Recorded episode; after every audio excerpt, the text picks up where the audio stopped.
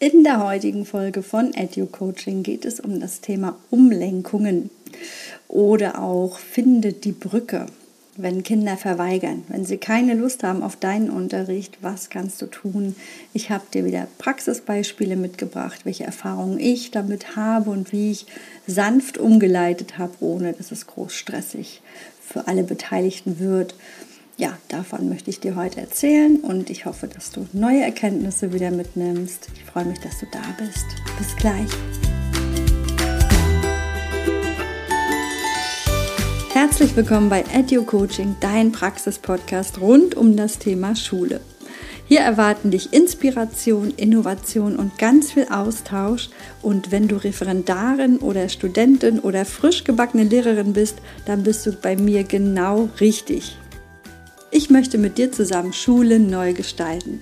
Lenken statt führen, coachen statt lehren und eine Lernbegleiterin zu sein, das ist mein großes Ziel. Dafür braucht es neue Unterrichtskonzepte und die findest du hier bei mir bei Edu Coaching. Mein Name ist Silva Müller und ich möchte mit dir gemeinsam Schule neu gestalten. Schön, dass du dabei bist in der Edu Coaching Family.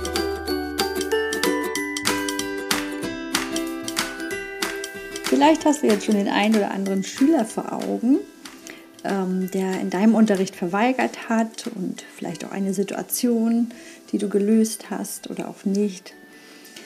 Ja, was ist Schulverweigerung? Du kannst da auf Wikipedia nachschauen, da wird alles erklärt. Für mich ist wichtig, dass alles eine Ursache hat und jede Verweigerung ähm, einen Grund. Darüber haben wir ja auch schon in den Kapiteln über Unterrichtsstörungen gesprochen. Das wiederhole ich jetzt auch nicht. Da kannst du dann gerne in die anderen Episoden nochmal reinhören. Ähm, ich finde es wichtig, ja, dass du dir das klar machst. Es gibt eine Ursache für diese Verweigerung, dass das Kind keine Lust hat. Worauf du achten solltest, worauf ich auch immer achte, ist, ob es eine aktive oder passive Verweigerung ist.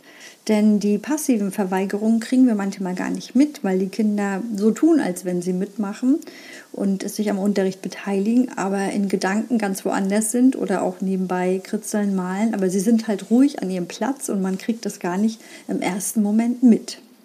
Anders bei den aktiven Verweigerern, die zeigen lautstark, dass sie keine Lust haben auf deinen Unterricht. Und hier möchte ich auch heute dir ein paar Beispiele nennen. Was nicht bedeutet, dass du weniger Aufmerksamkeit auf die passiven Verweigerer legen solltest. Also die äh, sollten wir auch unbedingt im Blick haben, denn ja, die haben auch ihr Paket, ihr Päckchen mit dabei. Und auch diese Kinder möchte ich unbedingt mit ins Boot holen und möchte sie begeistern. Ja, was können Gründe für Verweigerung sein? Zum Beispiel, ich unterrichte Mathe dass das Kind schon, wenn es Mathe hört, ein rotes Tuch sieht und überhaupt keine Lust hat. Aus Negativerfahrungen heraus, aus Druck heraus, der von zu Hause kommen kann, aber auch in der Schule entstanden ist. Also dass Erfahrungen vorausgehen, die das Kind negativ belasten. Und das ist nicht nur bei Mathe, das kann auch bei Deutsch sein. Auch in Kunst habe ich das schon erlebt, ne, wenn Kinder da schlechte Erfahrungen haben die Bewertung in Kunst finde ich auch äh, sehr streitbar. Äh, also das Arbeitsverhalten, das kann man durchaus äh, beurteilen, aber das Bild, das Projekt an sich eher nicht. Das ist meine Meinung und das ist ja auch ein ganz anderes Thema. Darum geht es ja heute nicht. Finde auf jeden Fall die Ursache, wenn Kinder verweigern. Das ist ganz essentiell. Es kann an der Tagesform liegen, dass das Kind nicht mitmacht es kann sein, dass es nicht gut gefrühstückt hat, dass es Ärger zu Hause hatte morgens schon, dass äh, ja was vergessen wurde, dass in dem Fach vorher Ärger war. Eine mögliche Ursache kann auch sein, dass ich als Lehrperson keinen Zugang zu diesem Kind habe oder hatte und das Kind in dem Sinne sich nicht verbunden fühlt mit mir. Für mich steht die Bindung auch ganz oben, das hast du auch schon in den anderen Episoden mitbekommen, die, die innere Haltung und die Bindung zum Kind. Das ist der Schlüssel zu unserem Beruf, dass wir den erfolgreich und zufrieden ausüben können. Und wenn die Bindung fehlt, dann müssen wir sie aufbauen. Sonst ist alles andere zwecklos. Ja, und eine Ursache kann natürlich sein, dass es einfach ein Hassfach ist, sage ich mal so, ähm, dass dieses Kind schon so negativ ähm, dieses Fach belegt hat, dass da ja ganz viel Beziehungsarbeit und ganz viel positives äh, Erleben erstmal aufgebaut werden muss. Die Lernfreude muss erstmal wieder hergestellt werden und Lernerfolge müssen wir schaffen. Ne? Das ist gerade in der Grundschule, das ist so ein Zaubermittel auch. Ne? Wenn die Kinder Erfolg haben, dann läuft vieles viel einfacher und irgendwann dann von ganz alleine.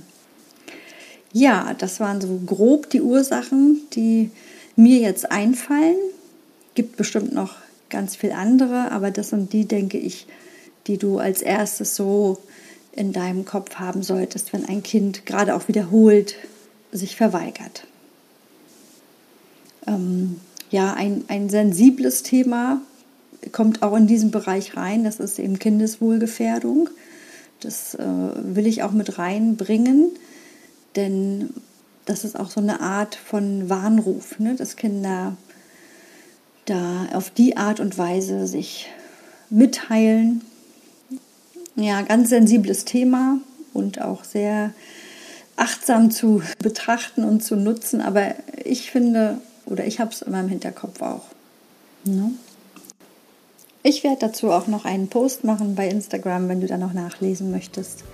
Kannst du dir das dann nochmal anschauen. Ja, kommen wir zu unserem ersten Beispiel. Ich stelle dir das erstmal vor. Also drei Beispiele habe ich vorbereitet. Ich stelle dir das Beispiel vor, dann kannst du Pause machen und selber überlegen, wie du reagieren würdest, welche Ideen du hast und dann kannst du dir meine Lösung, meine Idee anhören.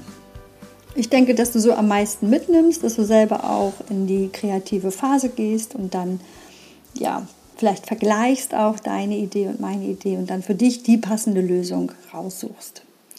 Aber du kannst es natürlich machen, wie du möchtest. Das ist nur meine, mein Vorschlag. Gut, alle Namen sind fiktiv, das weißt du. Es erzählt sich einfach besser, wenn man Namen verwendet, als wenn man immer sagt, das Kind oder der Schüler, die Schülerin, das Gendern kommt dann dazu. Also geben wir dem Kind einfach einen Namen und es ist auch jetzt nicht gezielt Junge oder Mädchen. Das ist einfach fürs Verständnis besser. Ich denke, du weißt, was ich meine. Eine Sache fällt mir noch ein, die ich bei allen Verweigerungsarten anwende. Und zwar beziehe ich die ganze Klasse mit ein, wenn ich jetzt dieses Kind über eine Brücke führe. Dann hat das Kind nicht das Gefühl, so eine Sonderstellung zu haben. Und die Themen, die ich dann anwende, die können alle mit bearbeiten. Ähm, ja, wirst du vielleicht gleich merken am Beispiel. Gut. Ähm, die Kala mag kein Mathe. Wir haben die, den Unterricht angefangen und Carla hat gar nicht ausgepackt, sitzt in der Leseecke und versteckt sich, denkt, ich sehe sie nicht, aber da sie das meistens vor dem Matheunterricht macht, weiß ich ja mittlerweile, wo ich dann die Carla zu suchen habe. Wir sind in der zweiten Klasse, dass du dich so ein bisschen reindenken kannst. Und ja, es steht eine tägliche Übung an am Anfang der Stunde und Carla sitzt in der Leseecke. Sie ist dabei ganz leise, weil sie denkt, sie wird nicht gesehen. Und so starten wir. Was tust du? Welche Ideen hast du jetzt, da die Carla mit in deinen Unterricht zu bekommen? Kannst jetzt stoppen, um selber dir Gedanken zu machen. Meine Reaktion war folgendermaßen. Ich habe die Carla schon gesehen, habe ihren Blickkontakt gesucht und wir haben uns auch gefunden, ohne dass wir miteinander gesprochen haben. Die anderen Kinder haben bereits ihre tägliche Übung vorbereitet, das Heft aufgeschlagen, das Datum geschrieben und warteten auf die Aufgaben. Diese Klasse kannte schon das Verhalten von Carla, sodass sich keiner aufgeregt hat. Das kann nämlich auch passieren, dass dann die Kinder sich aufregen und mit Carla, mit dem Kind schimpfen, was sich dort versteckt, äh, dass es nicht losgeht, ja, dass genau dieses Mittelpunktstreben, was das Kind äh, hervorrufen will, dass es dann auch bestätigt wird. In so einem Fall sage ich immer, dass ich die Lehrerin bin, ich regel das, ihr kümmert euch darum und gebt eine klare Aufgabe. In diesem Fall äh, löst ihr bitte die tägliche Übung, die an der Tafel steht, übertragt es in euer Heft und löst die Aufgaben.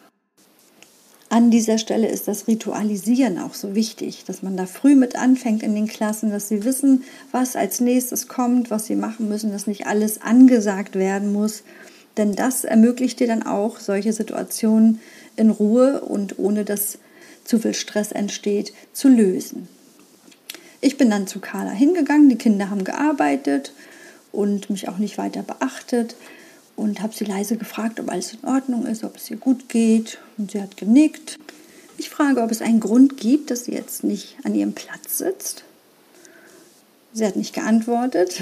Das ist meist so bei diesen Kindern, die sprechen dann ganz wenig, muss man ganz viel nonverbal arbeiten mit Körpersprache, Mimik und Gestik.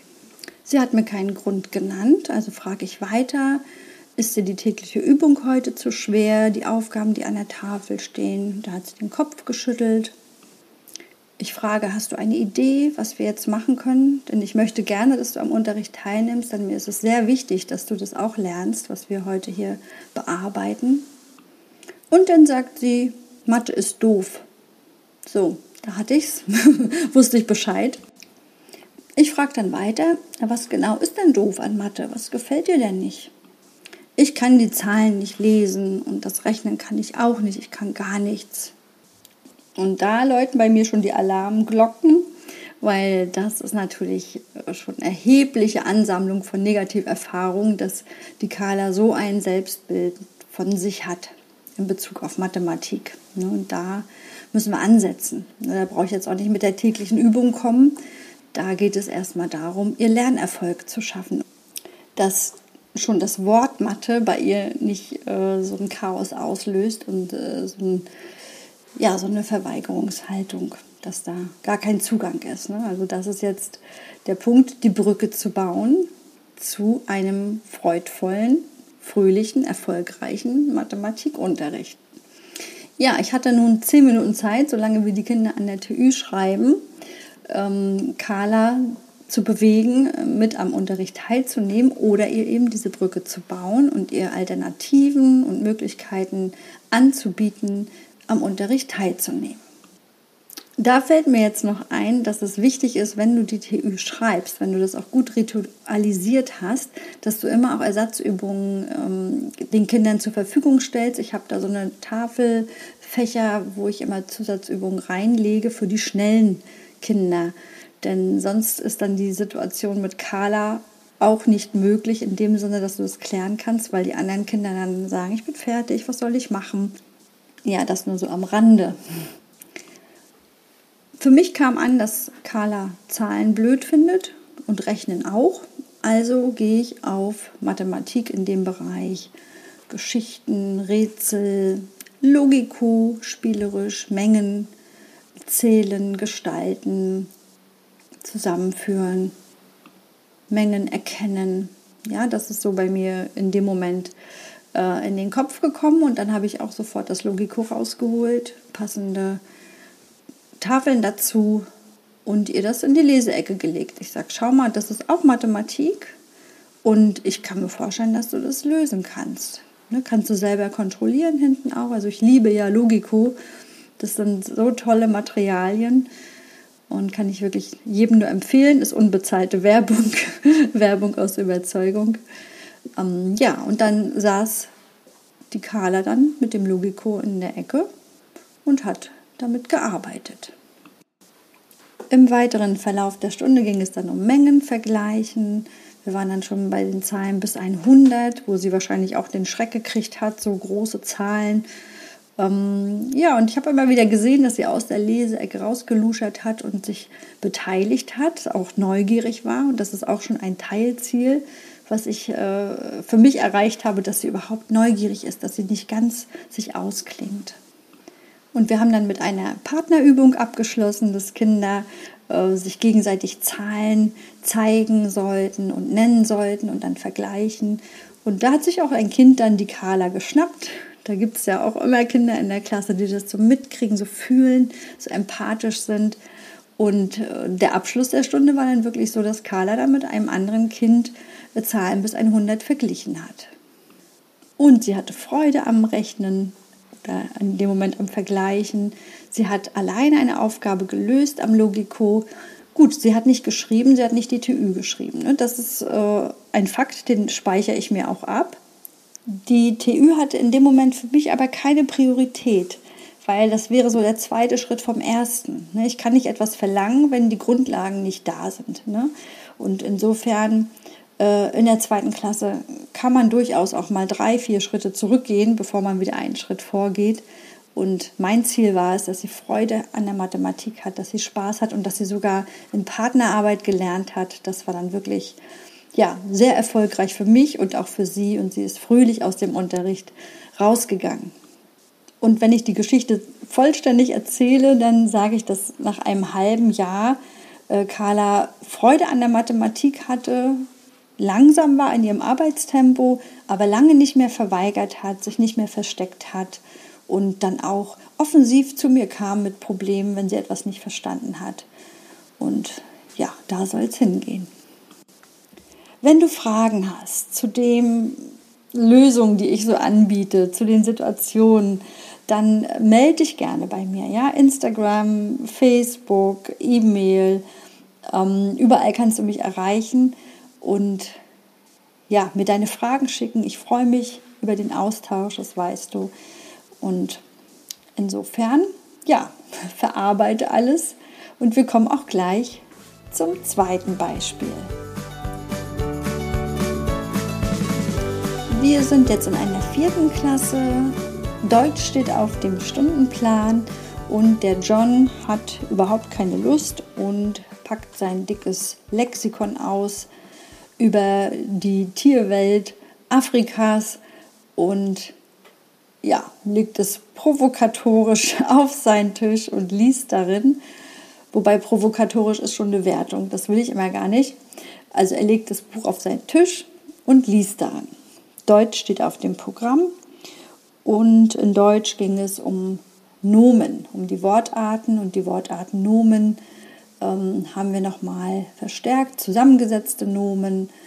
Und da sind jetzt Übungsphasen angesagt. Mit John habe ich vereinbart, dass er vor dem Unterricht seine Arbeitsmittel und Arbeitsmaterialien auf den Tisch legt. Das heißt, die Deutschsachen sollten auf dem Tisch liegen, was in diesem Falle nicht so war. Hier habe ich das Belohnungssystem, was ich schon vorgestellt habe, auch angewandt. Das heißt, drei Sticker liegen am Anfang der Stunde auf seinem Platz. Und ich habe einen Sticker ganz unaufgeregt weggenommen und nur auf den Tisch gezeigt. Ne? Wo sind deine Deutschsachen? Die Daumenkarte ist ihm sehr wichtig und er packte dann auch ganz eifrig seine Deutschsachen aus, wobei das Lexikon immer noch aufgeschlagen auf seinem Platz lag. Ich frage John, mit welchem Thema haben wir uns denn in den letzten Deutschstunden beschäftigt? Er antwortet ganz spontan mit den Nomen. Wow, das ist schon mal eine sehr gute Voraussetzung, weil ich weiß, er ist gedanklich bei mir, bei meinem Thema. Woran erkennst du denn Nomen, John? Ja, Nomen werden immer groß geschrieben und man kann einen Artikel davor setzen und Nomen beschreiben Dinge, äh, Situationen und Vorgänge und Namen sind auch Nomen. Okay, also er ist richtig gut drauf und kennt sich gut in der Materie aus und das nutze ich jetzt nämlich genau auch aus für den weiteren Verlauf. Ich verweise nicht darauf, dass er das Lexikon weglegen soll oder äh, schlage es zu und nehme es ihm weg und gebe es ihm nach der Stunde wieder. Ne? So eine Situation habt ihr vielleicht auch schon gehört, dass es sowas gibt. Das mache ich nicht. Im Gegenteil, ich nutze die Energie, die er hat, oder die positive Einstellung zu diesem Buch nutze ich aus. Und sage, Mensch, John, das ist ja toll, du hast ja hier dein Buch wieder mitgebracht, dein Lexikon. Und meinst du, dass da auch Nomen drinne stehen, dass du uns da mal ein paar Nomen raussuchen kannst? Natürlich konnte John das und er hat dann gleich losgesucht und alle waren auch gespannt. Das ist auch immer spannend, dass ähm, die Kinder dann die Situation auch so mit aufnehmen und äh, sich diesem Kind dann zuwenden und auch neugierig sind, sodass ja so eine ganz eigene Energie dann entsteht und ein eigener Verlauf auch außerhalb meiner Planung. Ja, John hatte dann auch so zwei, drei Nomen gefunden und das waren auch wirklich Nomen. Wir haben das dann alle zusammen geprüft und er hat die an die Tafel geschrieben. Wir haben die passenden Artikel gesucht. Und jetzt wollte ich ja eigentlich in die Richtung, dass ich in meinem Sprachbuch die Aufgabe, die ich mir rausgesucht hatte, zu den Nomen bearbeite. Die Aufgabe bestand darin, aus zwei Nomen ein zusammengesetztes zu bilden und dann den richtigen Artikel dazu. Ja, und ich habe dann einfach laut gedacht. Ich habe die Kinder gefragt, wisst ihr, das habe ich vor im Sprachbuch Seite, weiß ich, 86, die Nummer 2. Wer mag, kann mal reinschauen. Das wäre jetzt unsere Aufgabe. Nur hat aber der John das tolle Buch dabei. Wie kriegen wir das zusammen? Habt ihr eine Idee, wie man die beiden Themen jetzt verbinden kann? Hier passe ich natürlich auch auf, dass die Diskussion nicht ins Unendliche geht, sondern ich warte zwei, drei Vorschläge ab und führe das sanft. Ich wollte nämlich gern eine Gruppenarbeit, dass mehrere Kinder sich in Gruppen zusammenfinden und dann die Aufgaben bearbeiten. Und eine Gruppe davon wäre dann die gewesen mit John und dem Lexikon. Dass sie dort Nomen herausfinden und zusammengesetzte Nomen bilden.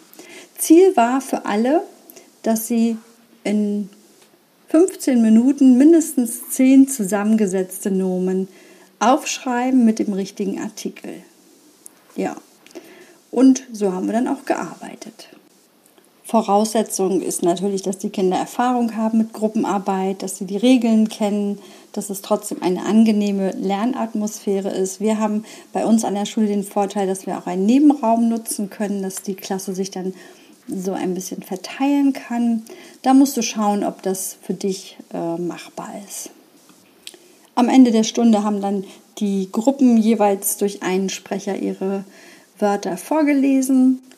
Und die Lexikon-Gruppe war natürlich die, die am begehrtesten war. Die durften dann auch anfangen und ihre Wörter vortragen. Und es wurde auch ganz akribisch geguckt, ob die Artikel stimmen und ob sie auch richtig geschrieben wurden. Ne? Giraffenhals, Elefantenohr und manche haben sogar drei Nomen zusammengefügt.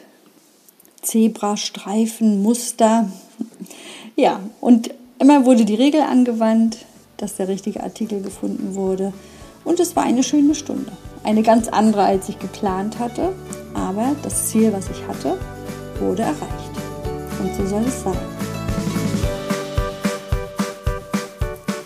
Ja, mein letztes Beispiel startet im Musikunterricht. Ich bin ja Musiklehrerin und tanze gerne mit den Kindern.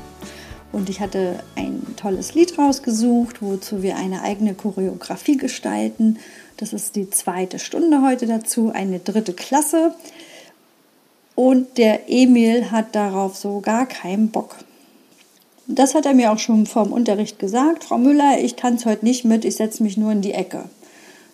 Das habe ich einfach so stehen lassen. Das ist nämlich auch eine Kunst, die ich im Laufe der Zeit erworben habe, dass ich nicht gleich reagiere auf Dinge, die Kinder mir so sagen, wo ich gefühlt mich erschrecke oder was? Wieso machst du nicht mit und gleich in die Fragerunde gehe, sondern das einfach nur wirken lasse und im Raum stehen lasse. Aber ich war ja insofern vorbereitet. Emil hatte also heute keine Lust. Wir haben alle gemeinsam den Raum vorbereitet, das heißt die Stühle und Bänke an die Seite geschoben, dass wir eine schöne Fläche hatten. Ich habe äh, das Whiteboard angemacht, damit wir unsere Musik hören können. Und alle saßen dann im Halbkreis und warteten, was passiert. Außer Emil. Der lag ganz entspannt auf seinem Kuschelkissen in der Spielecke und war insofern klar, dass er mir ja gesagt hat, dass er nicht mittanzt und hatte auch gar keine Ambitionen, sich irgendwo mit zu beteiligen oder sich mit in den Kreis zu setzen. Er hatte sich schon gedanklich ausgeklingt. Ja, wir haben uns begrüßt mit einem Lied, ein kleines Bewegungslied schon, dass man warm wird und sich schon mal so ein bisschen eingroovt. Auch das hat Emil nicht vom, von seinem Sitzhocker geholt. Er war immer noch in der beobachtenden Position. Ich habe hier auch wieder Blickkontakt gesucht, ihn immer wieder angeguckt, animiert, nonverbal, dass er merkt, er wird gesehen. Denn das ist ja immer so das Signal dieser Kinder, die sich verweigern, sie wollen gesehen werden. Ja, als es dann losging mit unserer Choreografie, mit dem eigentlichen Tanz, stellten sich die Kinder auf und ich habe nicht angefangen. Alle waren in Erwartung, aber es ging nicht los. Ich habe dann Emil eine Triangel hingelegt und gesagt, Emil, es wäre super, wenn du uns den Start gibst und auch wenn das äh, wenn der Tanz dann zu Ende ist, dass du dann einmal spielst auf der Triangel, dann wissen wir, dann ist es losgegangen und dann ist es zu Ende. Das hilft uns beim Tanzen. Das wäre super, wenn du das heute machst. Ist das okay für dich? Ja, das ist immer gut, ein Ja sich abzuholen. Also habe ich gewartet, bis Emil sein, seine Triangel gespielt hat und dann ging es los. Die Kinder haben getanzt, ihre Choreografie gemacht. Wir haben auch noch nicht verbessert, einmal durch erstmal, damit wir gucken, wo wir dran arbeiten. Und als das Stück dann zu Ende war, blieben wir auch alle stehen und schauten gespannt auf den Emil und er hat uns das Abschlusssignal gegeben. Ich habe das auch nicht zu doll gelobt und hervorgehoben. Ich habe nur einfach zu ihm gesagt, toll, Emil hat uns sehr geholfen, Dankeschön. Und dann gingen wir in die Arbeit an der Choreografie, haben dann bei einigen Kindern noch was verbessert, einige Schritte nochmal geübt und Emil blieb in seiner Ecke mit seiner Triangel, was in dem Moment die Verbindung, die Brücke war zwischen uns. Dann hieß es zweite Runde, zweiter Tanz und Emil war schon ganz gespannt, wann er das Startsignal geben kann. Ich wollte mehr und wie selbstverständlich habe ich ihn angesprochen. Emil, das wäre wirklich super, wenn du jetzt zu mir nach vorne kommst, weil dann kannst du mit beobachten, an der und der Stelle, da finde ich es sehr schwierig, äh, dass die Kinder da im Gleichschritt sind und vielleicht kannst du mir da helfen zu schauen, wo wir noch ein bisschen was verändern, wo wir noch ein bisschen mehr üben müssen. Und dann kommt Emil nach vorne mit seiner Triangel und ist mit mir zusammen der Kritiker. Gibt das Startsignal, wir tanzen, Endsignal und dann werten wir gemeinsam aus. Und dann sagt Emil, ja, die und die Stelle, da war an der, an, an, bei den Kindern noch etwas unsicher, das müsste man noch üben. Und so sind wir immer mehr ins Gespräch gekommen und er war wirklich sehr sachlich. Also hat das jetzt nicht ausgenutzt, dass er in irgendeiner Form der Macho war oder der Chef, sondern er hat seine Aufgabe sehr ernst genommen und wir sind dadurch auch gut vorangekommen. In dieser Stunde war dann der nächste Schritt, dass ich ihn mit drei Kindern rausgeschickt habe, ohne Triangel und nochmal üben lassen habe, die eine Schrittfolge, die er auch erkannt hat, die schwierig war, dass sie die nochmal üben. Und da hat er mitgetanzt. Bei der abschließenden Gruppenaufführung hat er sich nicht beteiligt, da wollte er wieder seine Triangel spielen, aber in der kleinen Gruppe hat er getanzt. Ziel erreicht. Ohne großen Stress, ohne Streit, ohne Auseinandersetzung.